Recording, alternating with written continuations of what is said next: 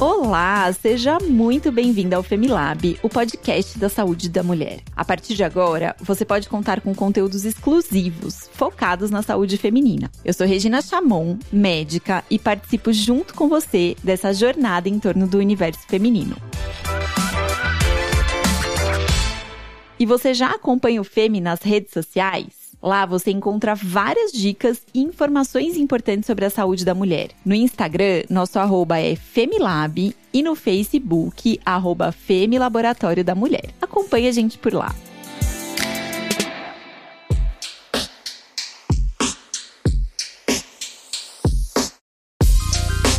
Você sabia que o câncer de ovário é o quarto tipo mais comum de câncer entre as mulheres no Brasil? De acordo com o Instituto Nacional do Câncer, o INCA, apenas em 2022 tivemos cerca de 6.500 casos dessa doença aqui no Brasil. O câncer de ovário é uma doença silenciosa e muitas vezes não apresenta sintomas até atingir os estágios mais avançados. Por isso, é importante fazer seus exames de check-up sempre. Hoje convidamos uma ginecologista e uma mulher que venceu o câncer de ovário para contar como foi o diagnóstico, o tratamento e a superação. Vamos juntas?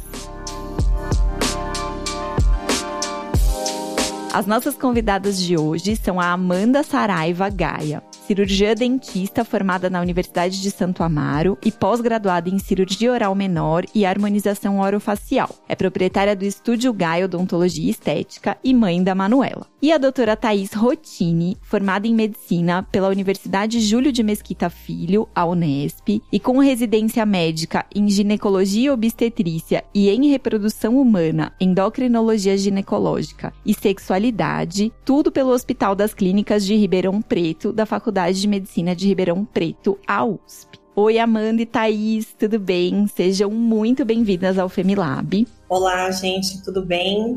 É, quero agradecer aí pelo convite de vocês de participar desse podcast, um assunto super importante muito obrigada pelo convite. Fiquei muito feliz de estar participando aqui com vocês, viu? A gente agradece demais a presença de vocês aqui para compartilharem mais informações sobre diagnóstico, tratamento e também sobre prevenção do câncer de ovário. O câncer de ovário, como a gente falou aqui na introdução, pode ser difícil de ser detectado nos seus estágios iniciais. Então eu queria perguntar para a doutora Thais quais são os sintomas que precisam deixar as mulheres alertas e como é possível detectar esse câncer o quanto antes.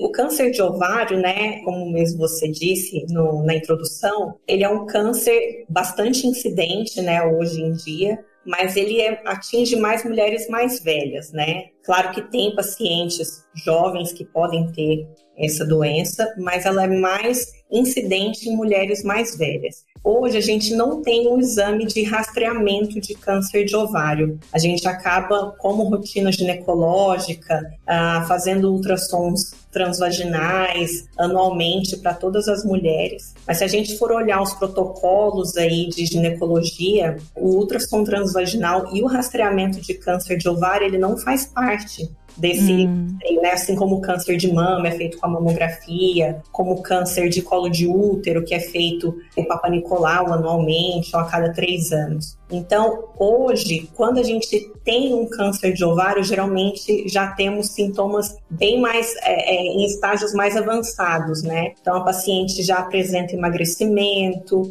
ela pode apresentar um aumento do volume abdominal, dor abdominal, então, esses são os sintomas mais comuns, né? Mas isso, infelizmente, já quer dizer também que é uma doença que já está em estágio mais avançado. A gente tem hoje alguns protocolos para a gente conseguir pontuar as características, por exemplo, de um tumor de ovário que é visto em ultrassom, para que a gente consiga ver se ele tem características malignas ou benignas, né? Mas em relação a sintomas, geralmente só quando a doença está bem mais avançada. Thaís, então só para ver se eu entendi aqui, essa doença é uma doença que não dá sintomas, então que ela é silenciosa durante muito tempo. Um jeito possível da gente identificar é através dos exames de imagem, você falou sobre o ultrassom, e o ultrassom pode dar pistas pra gente se essa doença é uma doença com mais cara de câncer ou com mais cara de uma doença benigna. É mais ou menos isso? Isso, mais ou menos isso.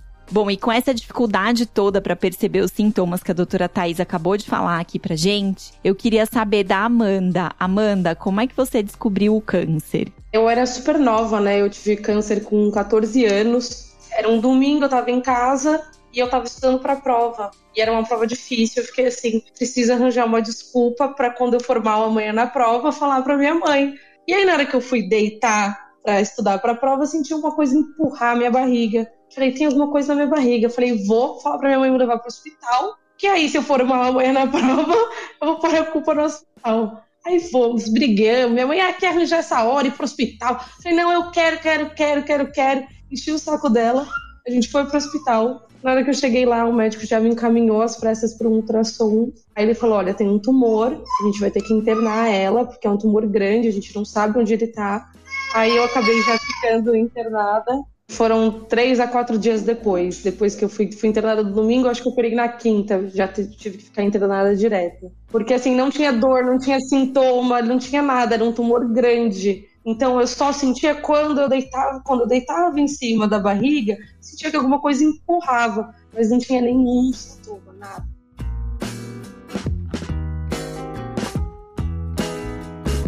Thaís, um dos principais fatores de risco para o câncer de ovário é o histórico familiar, é ter alguém na família que tenha tido essa doença. O que eu queria saber de você, as mulheres que já têm essa história na família, né, que tenham de repente a mãe que teve câncer de ovário, alguma coisa nesse sentido, elas precisam fazer o exame de rotina de quanto em quanto tempo? E outra coisa que eu já queria aproveitar para te perguntar é se essas mulheres precisam tirar o ovário ou não necessariamente. É, essa questão da alteração genética que existe, né, que ela passa aí de, de mãe para filha, é, às vezes uma irmã, enfim, é, lógico que ela sempre tem que ser considerada, mas a gente também tem que considerar qual foi a idade que a paciente teve o câncer, né?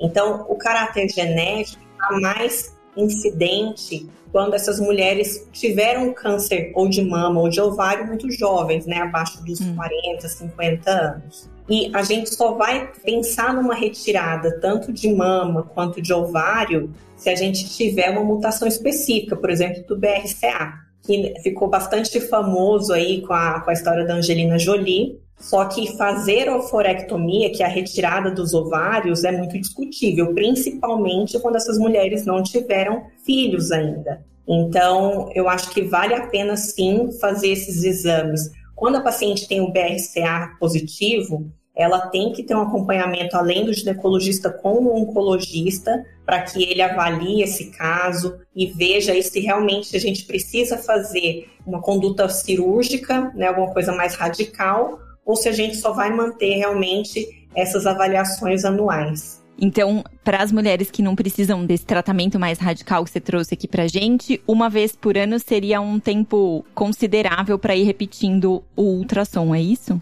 Isso, uma vez por ano é suficiente, ao menos que essa paciente apresente, por exemplo, algum nódulo no ovário. Alguns oncologistas eles optam por uma conduta expectante, né, conservadora, de não fazer uma cirurgia, principalmente quando não tem uma, um caráter totalmente maligno, mais suspeito. Então ele pode avaliar em menos tempo, mas se não, né, se esse ovário tá, tá tranquilo, não tem nenhuma alteração ali, a gente pode manter esses exames aí rotineiramente é, de forma anual. Ótimo. Ô Amanda, e como é que foi o processo do seu tratamento depois que você descobriu a doença? Como é que foi isso? Quanto tempo durou? Como é que foi para você lidar com tudo isso numa idade tão jovem? Logo que eu fui internada, a gente fez a cirurgia. Aí tem toda a recuperação pós-cirúrgica, durei um mês, e aí logo depois disso já começou o tratamento de quimioterapia, porque ainda é, restaram vestígios de alguns linfonodos malignos, né? Porque era um, um tumor maligno,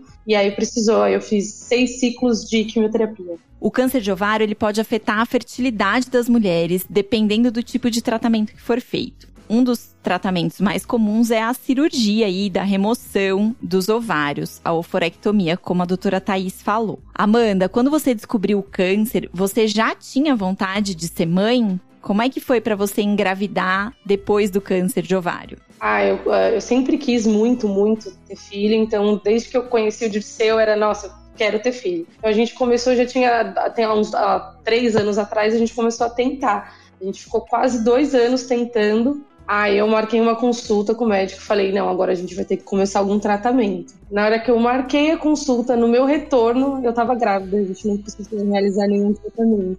E, doutora Thais, quais são as opções para as mulheres que descobrem o câncer de ovário e que têm vontade de ter filhos? Geralmente essa conduta, né, o que vai ser feito aí é em relação ao segmento da, da doença, né, de ovário e a questão da fertilidade tem que ser conversado em conjunto com o fertileuta, né, que é o médico da fertilidade, e o oncologista da paciente. Então, alguns médicos eles optam por estimular esses ovários, né, com as medicações, os hormônios, e no mesmo tempo cirúrgico que ele vai tirar esses ovários, podem ser aspirados esses folículos que vão fazer com que a gente congele esses óvulos. Uhum. Essa é uma estratégia que a gente pode usar principalmente quando a paciente ainda não tem um desejo imediato de ser mãe ou ainda não tem uma parceria, enfim. Em outros casos, se esse oncologista optar por uma conduta conservadora, de avaliar em menos tempo,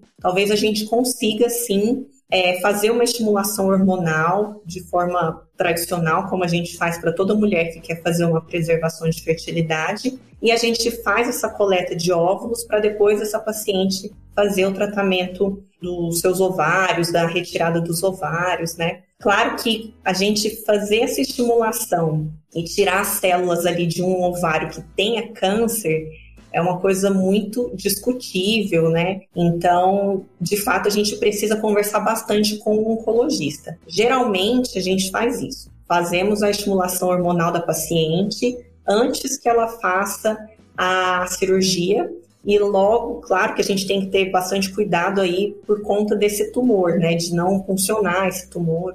Doutora Thaís, você trouxe aqui pra gente essas opções de tratamento e a Amanda fez um tratamento em que ela conseguiu preservar um dos ovários, né? Então eu queria saber se tem outros tipos de tumor que a gente pode ter no ovário que não necessariamente o câncer e que deem essa possibilidade de preservar um ovário e ter uma gestação natural no futuro. Certo. Tem alguns tumores que eles são de grande volume e são até mais comuns é, em pacientes mais jovens, que eles são tumores é, benignos, né? Por exemplo, o teratoma, e ele não necessariamente precisa ser retirado, ao menos que essa paciente, por exemplo, tenha muitos sintomas, né? Ela tenha um volume muito grande, ela sinta, né? Essa compressão pelo tumor, ou ela fique assim com um abdômen volumoso por conta dessa massa, né? Mas nesses casos, a gente pode optar por retirar o teratoma só o teratoma ou só o ovário acometido e preservar o outro ovário.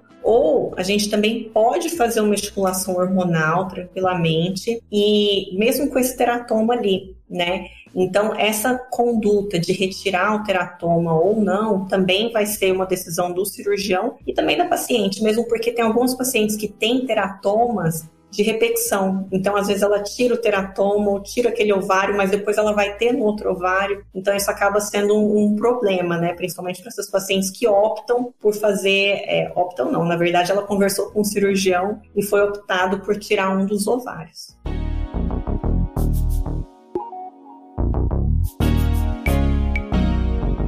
Bom, a gente tem uma parte aqui do nosso programa que é responder as dúvidas dos nossos ouvintes. E aí tem uma dúvida aqui que eu queria direcionar para a doutora Thaís, que foi feita pela ouvinte Paola. E ela pergunta assim: para quem já tem histórico familiar, é necessário fazer ressonância de pelve com frequência ou só o ultrassom transvaginal já basta? E ela quer saber também a partir de que idade precisa começar a fazer esse rastreamento. Acho que você já falou um pouquinho, mas a gente pode aprofundar um pouco. Bom, então, como a gente falou, a gente não tem um rastreamento específico para câncer de ovário, né? Infelizmente, a gente não tem isso como a gente tem bem desenhado em relação ao câncer de mama, ao câncer de colo de útero. Mas a ressonância, ela não é um exame tão necessário se esse ultrassom for feito por um médico examinador bem experiente. Então, assim, a ressonância ela vai ser uma complementação ao ultrassom, se o médico vir ali naquele ultrassom que tem alguma alteração ovariana que mereça uma, uma atenção maior, né, para que sejam avaliadas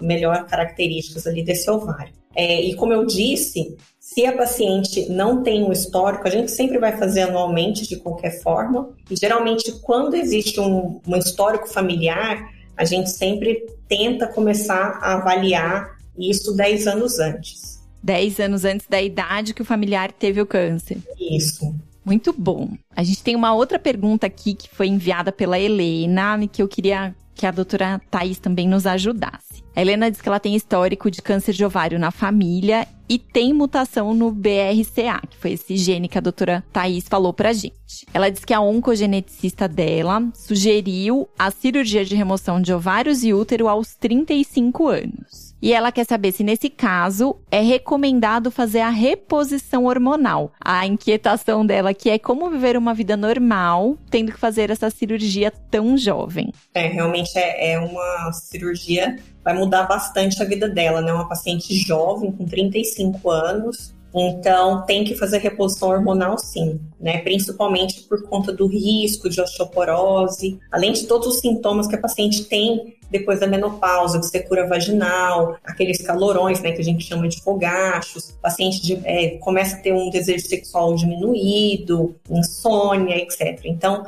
essa paciente tem que fazer a reposição hormonal, sim. É, câncer de ovário, tem alguns deles que a gente pode fazer tranquilamente uma reposição hormonal, isso pode ser conversado com o oncologista, mas ela precisa fazer principalmente por conta do fator de risco da osteoporose.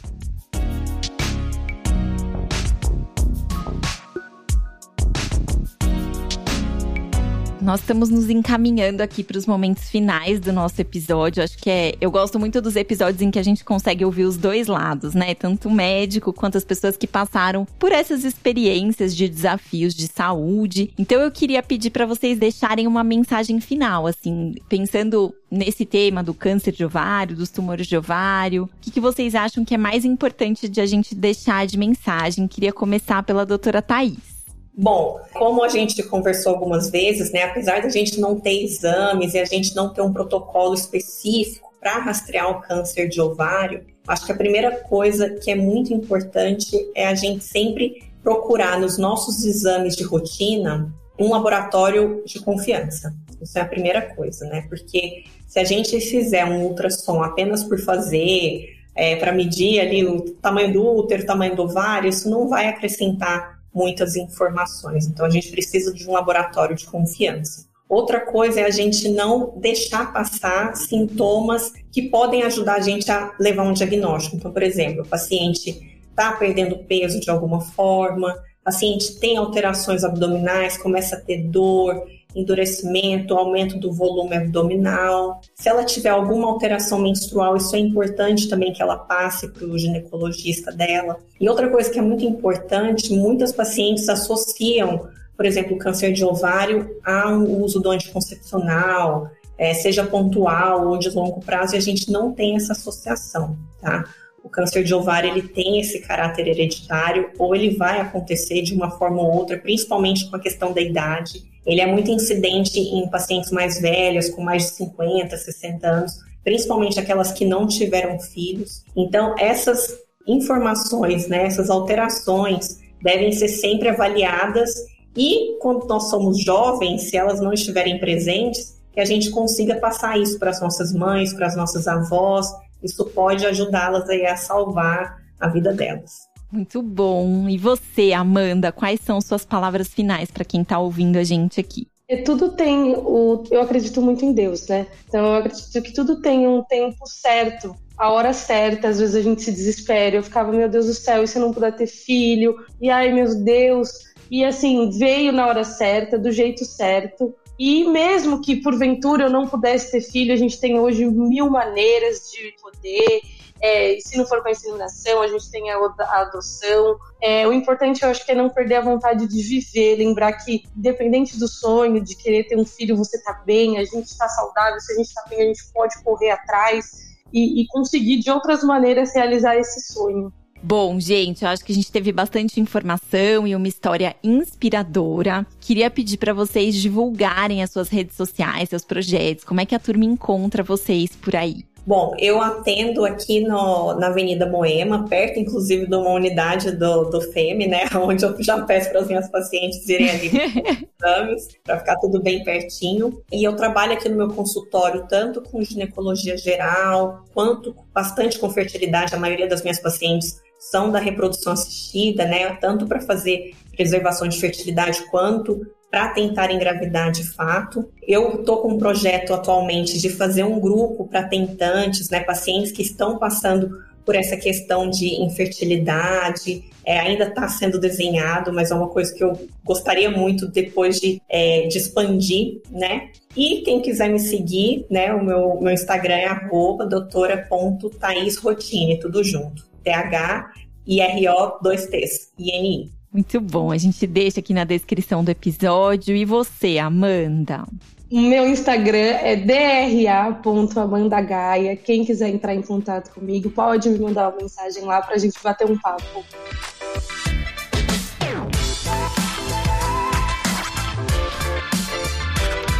Meninas, muito obrigada. E você aí que está ouvindo a gente, se você gostou dos nossos conteúdos, compartilha nas suas redes para que possamos levar essas informações e o cuidado com a saúde de meninas e mulheres adiante. Você também pode nos enviar sugestões ou dúvidas para os próximos episódios do Femilab através do e-mail femilab@laboratoriodamulher.com.br. Muito obrigada pela sua participação e até o próximo episódio do Femilab, o podcast da saúde da mulher.